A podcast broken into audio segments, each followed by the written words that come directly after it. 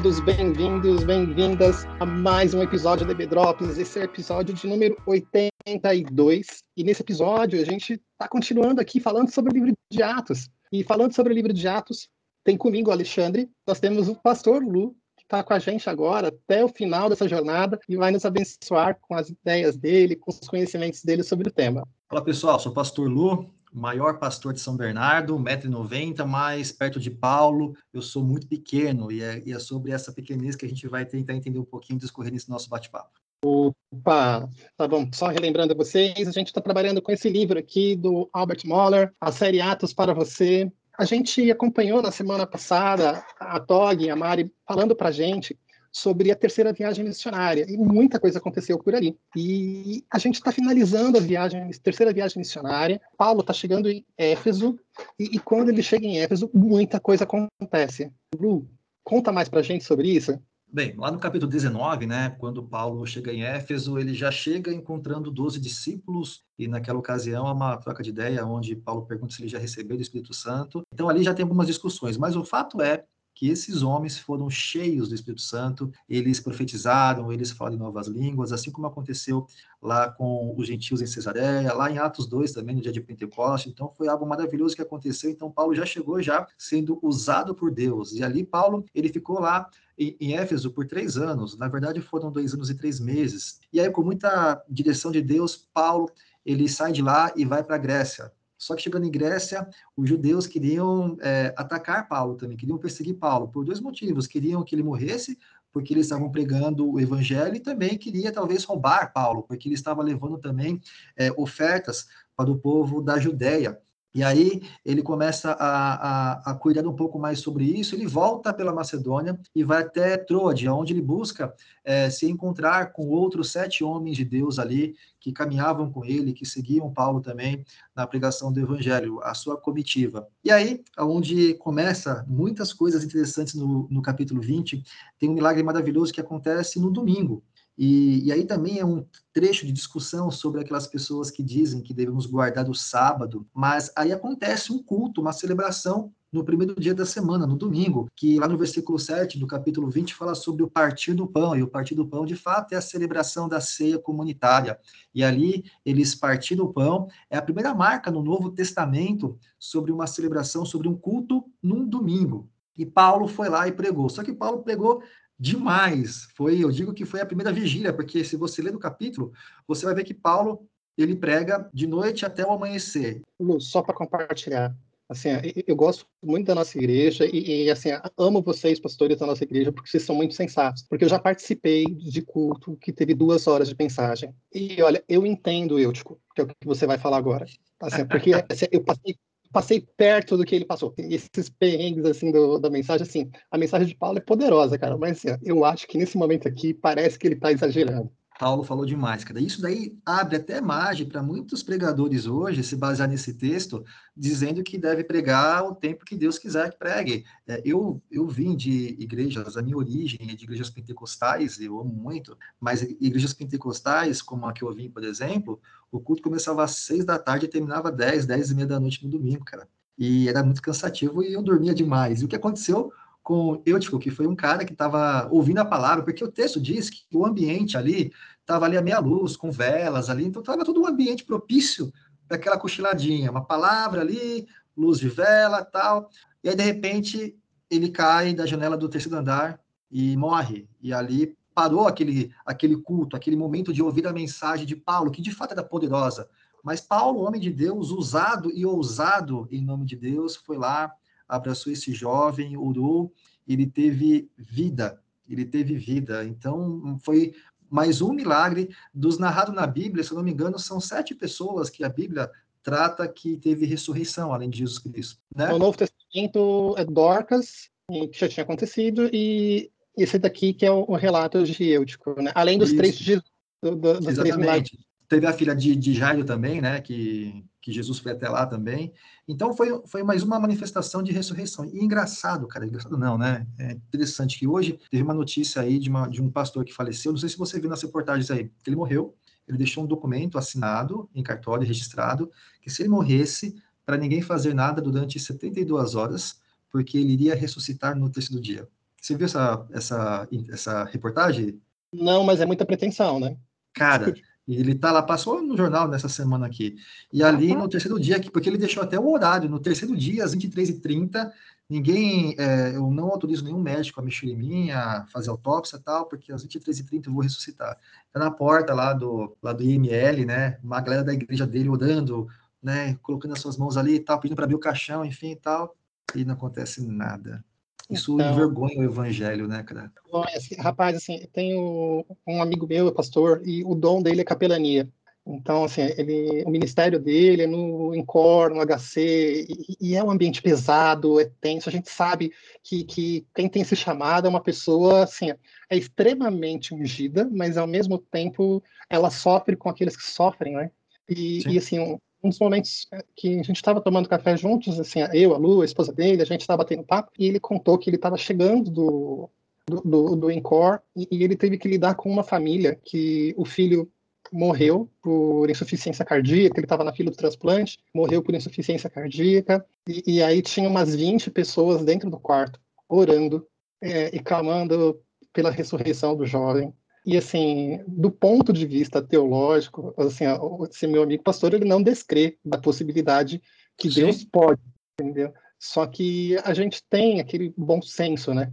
De saber que se Deus quisesse, ele já teria feito, ele já teria agido da forma dele, e não adianta você ter é, uma, ser 20 ou, ou 100 pessoas orando. Se ele quiser, ninguém precisa ter falado, ele vai fazer dessa mesma forma. Sim. E aí ele teve que ter aquela paciência de lá dentro, e uma pessoa por pessoa abordando e tirando do ambiente para permitir que o hospital tivesse os seus trabalhos retornando ao normal, porque eles acabaram interditando uma ala inteira do, do INCOR com essa, com, com essa confusão. Por exemplo, eh, se, se um pastor chega para mim e menciona essa mensagem como argumento para poder pregar durante muito tempo, eu falo, pastor, está combinado. Se o senhor tiver poder para ressuscitar as pessoas, como Paulo tinha, pode falar o quanto você quiser. Assim. Cara, e assim, eu creio também que Deus pode mover. Nesses últimos tempos, eu vi uma, um, um, vídeo, depois uma reportagem do, de um cara que ele sofreu um acidente de carro, alguma coisa assim e tal, e estavam filmando ele ali, a equipe médica ali, do resgate, e a equipe médica depois afirmou que ele ficou três minutos sem pulsação nenhuma, já dado como morto, e de repente ele volta, ele volta glorificando a Deus de uma forma sobrenatural, cara. É, é lindo o vídeo, é lindo, porque aí você crê que foi realmente poder de Deus. É... Agora, é poder de Deus, cara. Não é uma presunção de um homem que faz um documento antes, que quer talvez se comparar com Jesus Cristo, que ao terceiro dia ele iria ressuscitar. Mas enfim, Paulo, usado e ousado por Deus, porque eu acho também, Lê, esse pessoal que estava aí no leito do hospital ali, orando pelo, pelo seu filho, talvez eles tenham coisa que a gente também precisa ter um pouco mais, é fé. Fé no sobrenatural. Porque se eles orassem, Deus fizesse alguma coisa, aqueles que talvez a ponta do dedo falou que loucura isso daí. Né? Então, acho que falta ter esse equilíbrio. Eu tenho que ter fé, sim, mas eu tenho também saber no momento em que Deus tem que ser Deus, né? Enfim, Paulo, ele foi lá e ressuscitou esse jovem e continua pregando. Por isso que eu falo que foi a maior vigília que aconteceu, porque começou a pregar à noite e o texto diz lá no versículo 11 que no final da manhã, aliás, no começo da manhã, é, ele deixou de pregar. Né? Foi uma baita vigília aí. Mas tinha que estar muito boa, uma pregação muito boa, né? E de Paulo tudo bem, né? Eu acho que é uma boa palavra. Mas aí, é, depois disso daí, Paulo ele começa a, a, trabalhar algo muito importante, que é ministrar para as pessoas que ele já havia é, comissionado. Lá no versículo 13 em diante, ele, ele começa a chamar lá para Trode vários homens que ele, ele já tinha lá em, em Éfeso, que já estava comandando algumas igrejas, ele traz para poder, talvez, resumir a sua caminhada, o seu evangelho, e ali fazer um, um, trabalho de preparo de liderança, que eu acho isso que foi tremendo. Paulo investiu em treinar os seus líderes, porque Paulo não estaria mais ali, e, e até o texto fala, né, que ele disse, olha, vocês não vão me ver mais. Então, vocês que estão liderando as suas igrejas, vocês têm uma baita responsabilidade que não vão mais depender de mim. Vocês têm que depender de Deus. E esse é um grande perigo que eu vejo hoje em muitas comunidades, onde o pastor, o líder, é aquela pessoa insubstituível que não forma discípulos pregadores e a qualquer momento, se ele deixar órfã essa comunidade, essa comunidade pode até acabar. Paulo fez o que? Ele, ele, ele trabalhou, ele deu ali a continuidade para eles sobre o seu legado. Eu acho lindo, estou com a Bíblia aqui aberta, quando ele menciona lá no versículo 24, quando ele está com esse pessoal todo ali, com essa liderança, ele estava cheio do Espírito Santo, e aí ele trata lá no versículo 24: Eu não me importo, nem considero a minha vida de valor algum. para mim mesmo, se tão somente puder terminar a corrida, completar o ministério que o Senhor Jesus me confiou, de testemunhar o evangelho da graça. E ali ele começa a soltar algumas lenhas ali, ele começa a falar das responsabilidades que eles deveriam ter de reunir ali os seus rebanhos ali, de pastorear essas pessoas, da mesma forma que Jesus é o nosso pastor, que eles ali iriam é, é, é, trazer ali através do Espírito Santo pastorear a igreja de Deus. Deu também alguns alertas ali, tomem cuidado, porque muitos de vocês vão cair em ciladas, vão talvez ser corrompidos, vão torcer a verdade, vigiem. Então, Paulo ali trouxe algumas recomendações pastorais importantíssimas que muitos pastores hoje, muitos líderes hoje têm esquecido, ou não têm se atentado ao que de fato é ser um pregador do evangelho da graça. E ali, Paulo, lá no finalzinho, lá no versículo 35, ele diz: Em tudo que fiz, mostrei-lhe mediante o trabalho árduo. Então, quer dizer, Paulo ele deu um exemplo.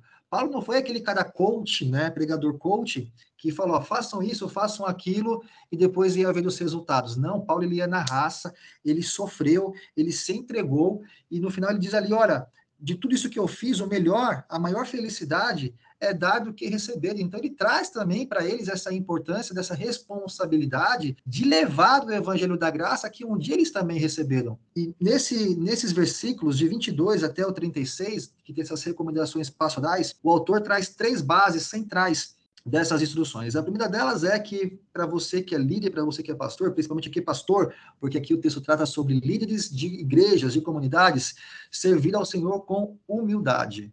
E aí vai as pancadas aqui que eu como pastor eu tenho que rever na minha vida isso sempre, não deixar subir para minha cabeça algumas coisas, aliás, algumas não todas as coisas, mas o que nós vemos em muitos líderes, a falta de humildade no servir ao Senhor.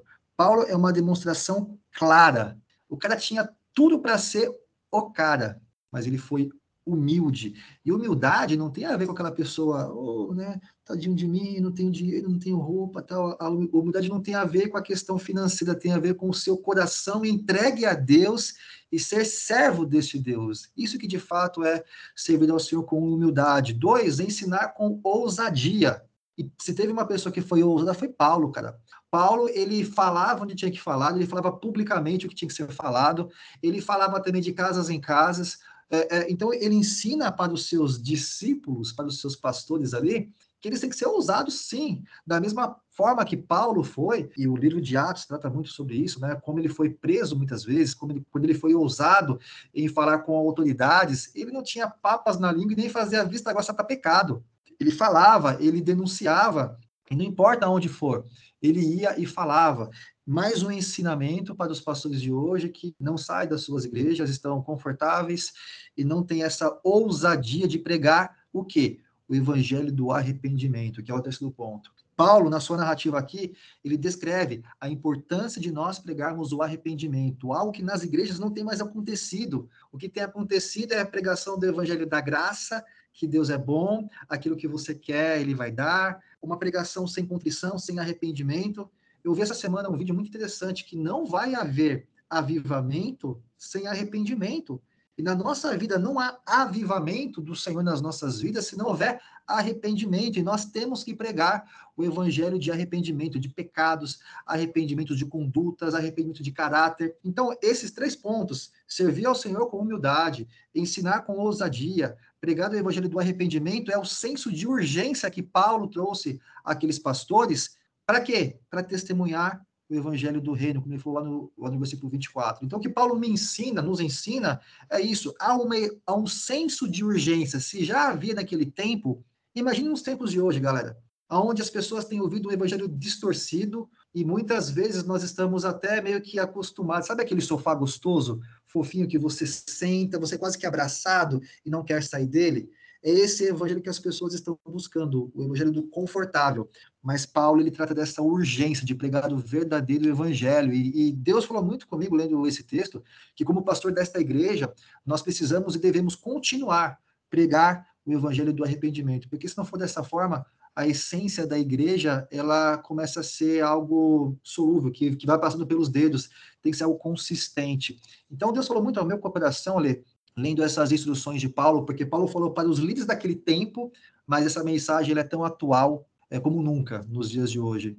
E, enfim, senso de urgência para pregar o evangelho do reino. Rapaz, assim, só fazendo um pequeno parênteses, assim, é, é, assustador como a gente conhece igrejas, que assim, é a igreja do pastor tal, a igreja do apóstolo tal, a igreja do bispo tal, quando a igreja é do Senhor Jesus.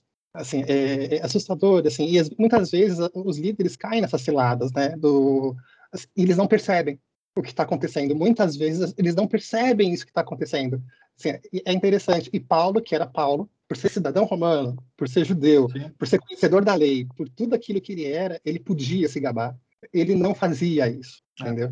E, assim, e, e, é interessante também uma outra questão que surge é que, apesar dele sempre ter sido Paulo, sempre ter sido inteligente, sempre ter sido apaixonado pelo evangelho, a gente percebe que ele ganha, com o tempo, uma visão estratégica do reino. Assim, que ele é mais um numa engrenagem muito maior, num plano de Deus muito maior. E, e, aí a gente, esse mesmo Paulo que brigou com Barnabé por causa de João Marcos, é, é o mesmo Paulo que treina tantos outros líderes, que escreve cartas extensas, é, com conceitos teológicos profundos, que abençoa as igrejas no retorno das suas viagens, que passa tempo capacitando os novos líderes, que ousa comissioná-los ele sabe que pelo fato que eles são do Senhor e não dele, que eles têm que crescer e andar com as suas próprias pernas. Depois de aproximadamente três anos, ele escreveu o primeiro Timóteo as recomendações pastorais, que talvez é um complemento com esse texto que está aqui. E aí mostra mais uma vez a preocupação dele de termos homens zelosos com o evangelho, né? Homens sérios. E infelizmente, né, Lê? A gente vive um cristianismo, eu vou dizer para o nosso país, porque é onde a gente está vivenciando muito mais, a gente observa muito mais as coisas através da rádio, da televisão, daquilo que a gente vê na internet. É, infelizmente, hoje, o evangelho de Cristo, para muitas pessoas que não conhecem, o verdadeiro evangelho é o evangelho da chacota, é o evangelho é, do roubo, é o evangelho da mentira, é o evangelho que engana as pessoas em troca de coisas por barganha. Então, está muito difícil hoje em dia ser igreja que prega o evangelho de Cristo. Existem muitas igrejas cheias de pessoas vazias, e algumas igrejas vazias, talvez, porque está pregando o verdadeiro evangelho. Aí a grande questão é onde eu quero estar. É, rapaz, tem, tem um preço que, que tem que ser pago. É, é, eu acho que a expressão que a gente pode usar, que assim, é graça barata, né? Que é assim que a gente fala. Que graça tem barata, gente, negócio de graça. Tem gente tem que pregar dessa graça barata, de que, é. que assim, a gente sabe que o evangelho é simples, a gente sabe que a mensagem do Senhor é simples, que você é, é aceitar o Senhor Jesus de todo o teu coração, só que tem um negócio chamado arrependimento que vem junto com o pacote, e, e, e, como consequência desse arrependimento da salvação que você tem, tem mudança de vida. Assim, e assim, a igreja que não fala sobre mudança de vida, ela fala de muita coisa, mas ela não está falando do evangelho. É. Assim, e, e, é interessante que assim, o, o texto que você cita do artigo do versículo 35, muitas vezes a gente tem usado esse versículo, o final desse versículo, para o dízimo. Esse, e tá, pode ser usado para o dízimo, mas o contexto que Paulo está querendo dizer é que assim, ele tem uma vida dedicada uhum. ao Senhor. De doação, assim, né? Doação, assim, tudo o que ele é. A, o nascimento como, como, como, como romano, o, o, cuidado como o aprendizado como judeu, é, todo o conhecimento teológico que ele tem e toda a oratória que ele tem, tudo isso não é dele, mas é. isso é para o serviço do reino.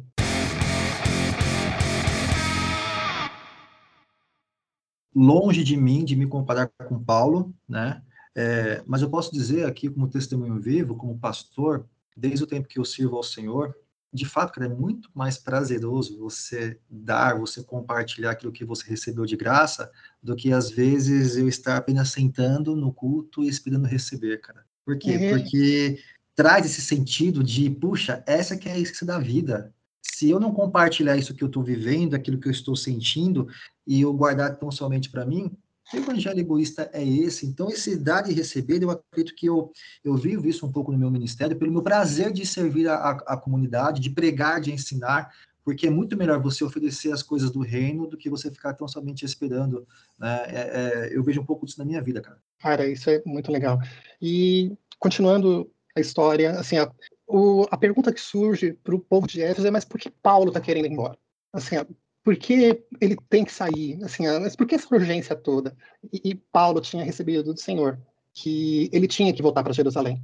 Existia uma necessidade dele voltar para Jerusalém. E ele sabia que não ia ser fácil a vida dele a partir de agora. Que tudo que ele tinha passado, dele correr o risco de morrer, ser preso, apedrejado, tudo o que tinha acontecido, não era nada perto do que ele ia passar pela frente. Assim, e ele ciente disso, ele se despede dos Éfesos e, e ele parte em direção a, a Jerusalém. E, chegando em Jerusalém, ele, ele faz estadia lá na casa de Filipe Evangelista, que é um daqueles diáconos que já tinha sido citado lá em Atos 6, tá bom?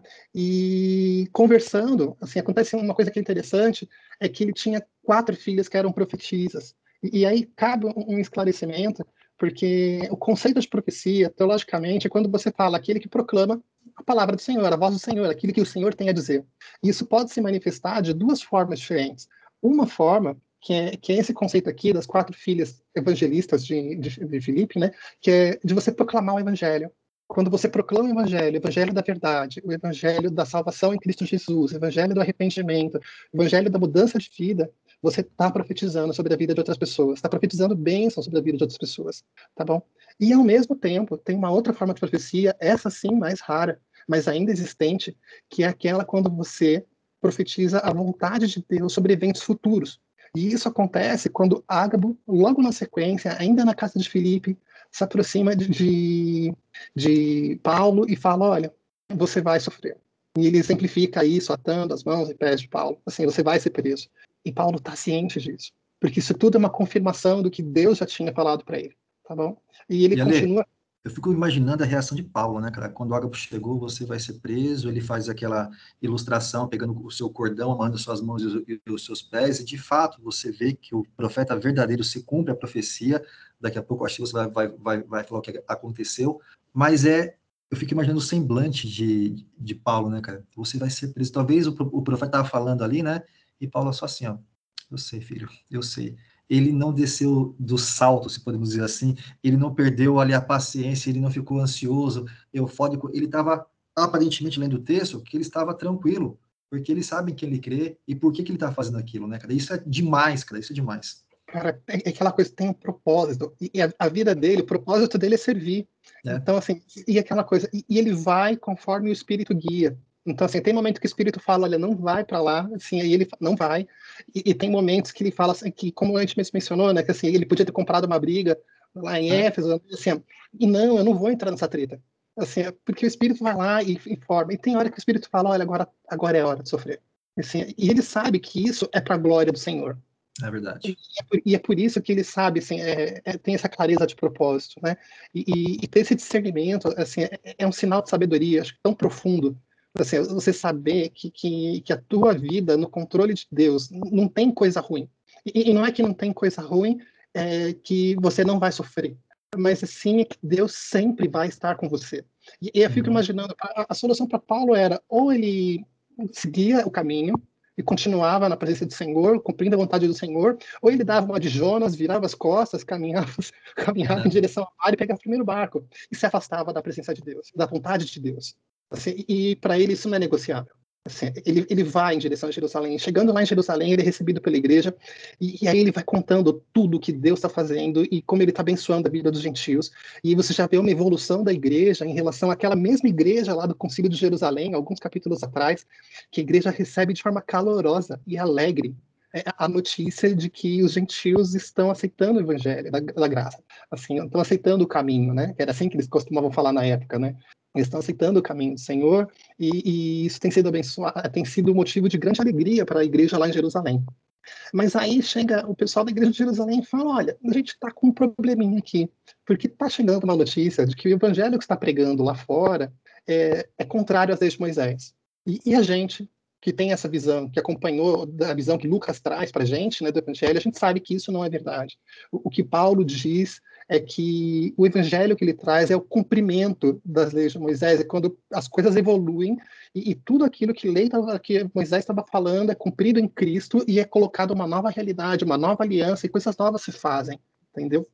E, e, e Paulo fala assim, mas e daí, né? Eles falam, olha, a gente vai ter uma purificação de quatro irmãos que nossos aqui que também são nazireus, tá bom? E eu nem vou entrar naquela discussão sobre judeu cristão, tá bom? Assim, gente, isso existe, é um pouco complicado, tá bom? Mas, assim, mas dá para dá para isso acontecer, tá bom? Uhum. E aí ele fala, olha, você pode acompanhar eles no templo? Assim, ele fala sem problemas. E é interessante que Paulo, de, depois de tudo que ele fez, de três viagens missionárias extensas, depois de anos dedicado ao evangelho, ele poderia ter falado, gente, mas ainda duvidam de mim? Sério mesmo? Assim, assim, vai, conta outra, né? Assim, eu não vou, quero descansar, me deixa dormir mais um pouco, entendeu? Não, e ele aceita isso de bom grado. E, ele vai para o templo, entendeu? E, e aí o pessoal faz, quando ele chega no templo, ele participa do ritual de purificação, e aí acontece os perrengues que só acontecem com Paulo, gente. Assim, é. assim, assim é, ele andava com um, um gentio chamado Trófimo, ele já é citado no capítulo 20 também, entendeu? E aí ele andava dentro de Jerusalém com Trófimo, era o companheiro dele de viagem, era absolutamente normal que ele fizesse isso. Mas aí os judeus já fazem aquela ligação de se ele anda com Trófimo, então ele levou Trófimo lá do templo, do templo, que é uma parte que é proibida para os gentios, tá bom? E aí falam, olha, Paulo é herege, taca pedra no Paulo, vamos matar esse rapaz. Entendeu? E aí começa uma pancadaria desenfreada lá dentro do templo, e, e, e, é sandália que voa, e é pedra que voa, pedaço de pau que voa, gente socando Paulo, Paulo apanhando, até que vem a brigada lá do, do, dos romanos, e parte para deixar disso, separa, isola Paulo, e, e mas o que está acontecendo? Entendeu? E aí Paulo fala em grego, e aí o comandante fala, peraí, você sabe que fala grego? Entendeu assim? Sei sim, assim, é, e eu gostaria de falar para esse povo. E, e, aí, queridos, eu quero que vocês façam parênteses. Lembra que Paulo falou que ia sofrer. Ele já sabia disso, né? Desculpa. E, e aí você imagina todo mundo te socando, te batendo, te injuriando, falando mentiras sobre você. E aí você fala: Eu quero conversar com essas pessoas. Eu não quero que eles sejam punidos, eu não quero que eles sejam castigados. Eu quero conversar com essas pessoas. E ele fala: ah, Tudo bem. E aí, Paulo, falando aos, aos, aos judeus, ele começa a falar em hebraico, em respeito à plateia, né? E ele começa assim, e é interessantíssimo que ele começa assim com a expressão irmãos e pais, já desarmando a plateia, já, já, desarmando a discussão, falando em grego, falando em hebraico, perdão, assim, falando na língua deles, assim, falando com respeito, falando assim, irmãos e pais, agora vocês podem me ouvir, porque vocês não deixaram que eu pudesse me defender, tá bom? E aí na mensagem ele começa a contar quem ele é, e aí ele conta assim, que ele é judeu. E, é interessante que assim, mais para frente ele vai falar também que ele é romano, mas assim, para essa plateia aqui, ele, ele vai falar eu sou judeu e ele não estava mentindo, então, assim, uhum. porque, porque ele era cidadão romano e judeu ao mesmo tempo, entendeu? Ele era filho de pai romano, de cidadania romana e filho de mãe é, é, judia. E aí o que acontece? Ele começa a falar: não, olha, eu sou judeu, sou nascido em Tarso e eu fui educado na lei e educado na lei. Eu não fui educado, não foi por qualquer um, fui educado por Gamaliel, que as pessoas nessa época conheciam bem, que tinha sido um dos grandes líderes, um dos grandes mestres da Torá. E aí, continuando, você tem a, ele falando e ele vai contando a história dele, e ele fala que ele se tornou fariseu, e ele se tornou fariseu, que ele perseguia é, as pessoas do caminho, porque ele tinha sido chamado, ele tinha sentido que essa era a vocação dele, pelo zelo da lei. E aí você imagina a plateia ouvindo, isso é tudo que a plateia queria ouvir. Olha, foi um engano. Foi um engano. Esse homem aqui é judeu. Ele fala hebraico conosco, ele é seguidor de Gamaliel, ele é fariseu. Assim, é tudo isso. Mas como a gente estava dizendo um pouco tempo atrás, assim, é, o evangelho não é evangelho se ele não for completo. E, assim, e Paulo não pode mentir. E aí ele continua contando da palavra e ele conta da conversão dele, ele conta tudo aquilo que a gente já leu lá em Atos 9, que a gente já ouviu no nosso podcast aqui, que ele fica cego na luz e que o Senhor fala com ele, que as pessoas ao redor da comitiva dele não ouvem a voz do Senhor, e que ele é levado cego, e que Ananias vai, e aí tem um primeiro pulo do gato que Paulo dá, que ele lembra que Ananias disse para ele, assim, o mesmo Yahvé que ele conhecia, é, foi a mesma pessoa que falou com ele em Damasco. É o primeiro ponto que Paulo liga, assim, ele está falando, olha, aquele Deus que do Antigo Testamento também é esse mesmo Jesus aqui, tá bom? E ele já faz essa ligação, ele faz essa ponte forte, e parece que o público não percebeu, porque uhum. ninguém xingou.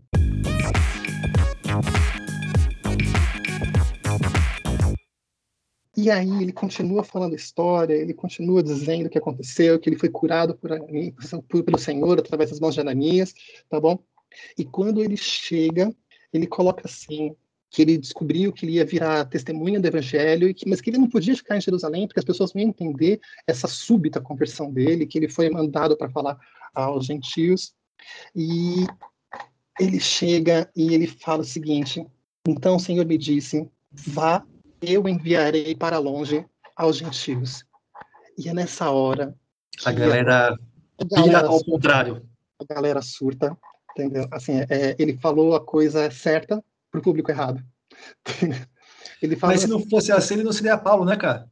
Exatamente, cara. Você fazia parte do DNA dele, né, cara? Assim, da treta. Assim, é. assim, ele, tem, devia ser Paulo Treta de Tarso, gente, porque assim, o, o, assim, é, é, um cara que tem isso no DNA, mas ele não se nega a falar do evangelho e ele não mente naquilo que ele fala. E assim, e sim, Deus chamou para o gentil, por quê?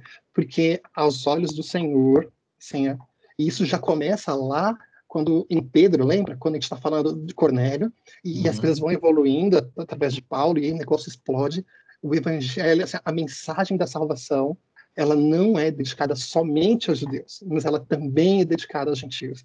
E, e, essa mensagem era forte demais para ser ouvida por aquela plateia. Principalmente, né, Lê, que, que aquela plateia, é, sendo os gentios qualquer povo, qualquer raça, qualquer tribo que não é judeu, para eles não tem validade nenhuma. Então, assim, é, de fato, para eles é um absurdo ouvir Paulo dizendo que o Senhor iria enviar para que ele pudesse chegar até os gentios. Então, é como se fosse uma blasfêmia mesmo contra aquilo que eles acreditavam. Então, de fato, eles piraram e queriam que Paulo fosse exterminado. O texto diz, né? Tire esse homem da face da terra. Cara, eu fico vendo o, o mesmo veneno desse povo é do mesmo veneno, talvez, do que estava lá, crucifica Jesus Cristo. Né? Cara, não, exatamente, era, era muito igual, assim, o conceito assim, foi mais ou menos parecido.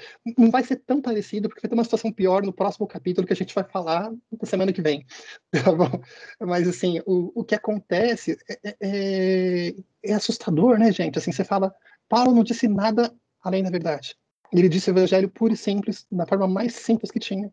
Entendeu? E ele contou a pura verdade do que, ele tinha, que tinha acontecido. Entendeu? Assim, é, e olha que eu acho que ele nem pegou tão pesado como Pedro pegou lá, lá atrás, em Atos 3, quando ele fala: olha, esse Cristo aí, que, esse Cristo que, que nós acreditamos, esse Cristo que ressuscitou, é aquele mesmo que vocês crucificaram. Entendeu? Aquela coisa. É. Ele, nem, ele, ele, nem foi tão grosseiro quanto, quanto Pedro foi lá atrás. Mas, assim, o, a verdade que ele falava era tão poderosa que assusta. E sabe, eu estava me pegando, lendo sobre isso, lendo o texto de Atos, lendo os comentários do Albert Moller, e assim, e eu acredito que ainda hoje a, a palavra de Deus, quando falada da forma que ela tem que ser falada, ela causa escândalo dentro e fora da igreja. Porque, assim, às vezes a gente, fora da igreja, porque as pessoas não têm conhecimento do Senhor. E às vezes eles não conseguem entender uh, o alcance do amor de Cristo. Assim, que, que, Deus é um Deus que ama de forma tão ampla, que ama até mesmo a mim. E, mas que esse amor não quer dizer que ele ama o que eu faço que isso exige uma mudança. Às vezes as pessoas não estão prontas para ouvir essa mensagem, não querem, elas rechaçam essa mensagem. Mas muitas vezes dentro da igreja, é, muitas vezes as pessoas cantam aquela música Ousado Amor, né? Que, que a gente fala, olha, que Deus é, abandona as 99 para resgatar uma, e as pessoas pensam assim, essa uma sou eu, entendeu? Sabe? E esquece que, assim, cara, assim, é, essa música é linda, mas assim, para mim ela é feita para gente quando é culto de evangelização, sabe? Uhum. Porque assim, é. exatamente assim, às vezes a, a, igreja esquece que, que o amor de Deus é, é uma tenda, assim, é, não é um templo feito de, de, de pedra, né? Mas assim, mas é uma igreja muito mais ampla que isso e que é aquela ideia de uma tenda que ela tem que se estender, ela tem que se ampliar, ela tem que crescer, entendeu? E às vezes a gente acaba cuidando, assim, eu participei durante um tempo de uma igreja que era triste, mas assim, muitas vezes algumas pessoas se comportavam como se aquilo fosse o Clube Atlético Ipiranga, ou Hebraica, assim, o, o, Juventus, sabe assim, tem algum clube de São Bernardo que eu não conheço muito, gente. Tem o MESC aqui, MESC. Não conheço. Tá bom. Por exemplo, tem o MESC, sabe assim, se comporta como se estivesse indo para um clube e não para prestar honra ao Senhor e para ter uma vida assim, poderosamente usada para o Senhor para pegar o evangelho. Assim, eram pessoas que iam lá, assistiam o culto, sabe aquela expressão assim, assistiam cultos? E era nesse conceito mesmo, não era nem, não era nem participar, eram assistir o culto e, e ouviam e não internalizavam aquilo que estava dentro da palavra e tinham uma vida comum. entendeu? E assim, a gente pode ter uma vida assim, só que não é isso que, para que Deus nos chamou, tá, sabe? E quando Paulo chega, ele sabe disso. E ele fala: olha, essa vida não é para mim, essa vida de ser passivo, assim, eu preciso servir o Senhor, eu preciso servir o Evangelho, e eu vou servir o Evangelho de qualquer forma. E assim, se eu tiver que falar para uma multidão, porque assim, é que Deus ama, e Ele ama até quem você não queria que Ele amasse, e eu apanhar por isso, tá tudo bem. Amém. E, e o pior de tudo é que lembrem-se que assim, ele está falando tudo em hebraico, né? E o comandante da guarda que está lá atrás, ele não fala hebraico. Ele só fala grego e muito provavelmente assim, ele, ele, vai falar uh, o que a gente chama de latim, né? Ele, fala latim também, por obrigação, e sabe falar grego também, mas não dominava a língua da região. Porque as pessoas que se aproximavam dele tinham que falar na língua dele. Então falavam uma língua comum, que era o grego, que era uma língua muito utilizada na região. E, meu, ele não entendeu lufas do que estava acontecendo. A única coisa que ele entende é: esse homem pediu para falar, ele começou a falar numa língua que eu não entendo, uhum. o povo ficou quieto durante um tempo e de repente eles estão querendo matar esse cara de novo. Ele deve ter falado uma coisa tão ofensiva que vamos prender ele de novo. E leva ele para dentro e fala: olha, pode torturar. E nisso que fala pode torturar, aí Paulo pergunta: ué, você vai torturar um cidadão romano? Falando em grego de novo. Aí o comandante toma aquele susto e fala: gente, eu não sei agora o que fazer, porque ele tem direito de não ser torturado, porque ele tem a proteção do império, ele tem a proteção de César. E aí ele separa Paulo e Paulo fala: olha, eu gostaria de falar ao Sinédrio. Acredite, toda a urgência de Paulo era para esse momento. A urgência de Paulo é que ele precisava apresentar o evangelho do Senhor Jesus para os líderes do povo judeu. Mas, gente, isso a gente vai ver mais e melhor na semana que vem. É isso, galera testemunho o evangelho, porque, como Paulo disse e vivenciou, há um senso de urgência, houve e há um senso de urgência de pregar o verdadeiro evangelho, custe o que custar, e, e, leia as cartas paulinas, leia a, a, o livro de Lucas e as cartas paulinas, que faz toda essa conexão, e continue aí na pegada, porque tem coisa boa na semana que vem. Que legal. E com isso a gente está acabando mais um episódio da Bedrops. A gente quer deixar um grande abraço para todos vocês, tá bom? E a gente se vê e se ouve de novo na semana que vem. Um grande abraço, pessoal.